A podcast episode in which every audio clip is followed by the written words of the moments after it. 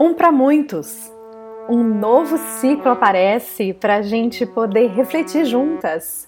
Eu, Nirvana Marinho e Ana Paula Paiva te convidamos, a partir da metodologia do Mindscape, a entrar em reflexões mais meditativas e mais profundas do nosso subconsciente sobre o novo tema e jornada que nós nos propusemos nesse momento, juntando a metodologia do jogo da vida do Mahalila, trazemos os arquétipos na sequência da sua jornada, para entender como é que nós, heróis e heroínas, lidamos com esses símbolos universais tão profundos.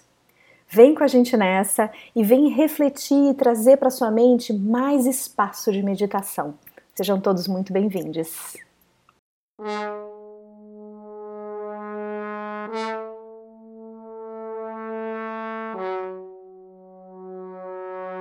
Paulinha, o Inocente, nova jornada, nova jornada do Um para Muitos.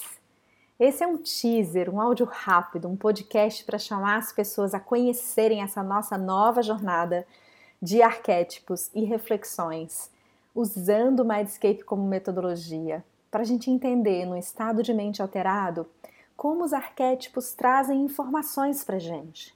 O inocente traz informações e medos próprios da nossa etapa mais primeira da vida, quando éramos bebês, vida intrauterina.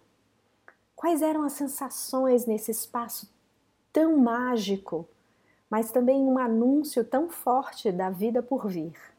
Como cada um lida com esse espaço vazio e cheio de possibilidades.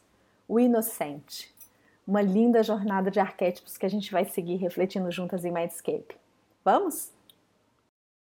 Então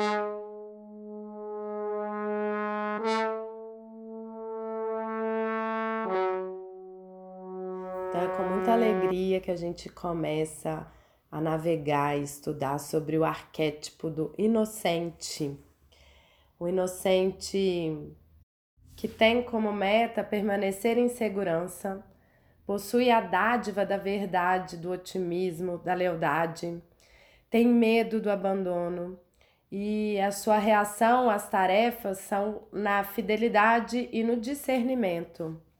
Então, olhando hoje para o inocente, eu me conecto muito com o medo.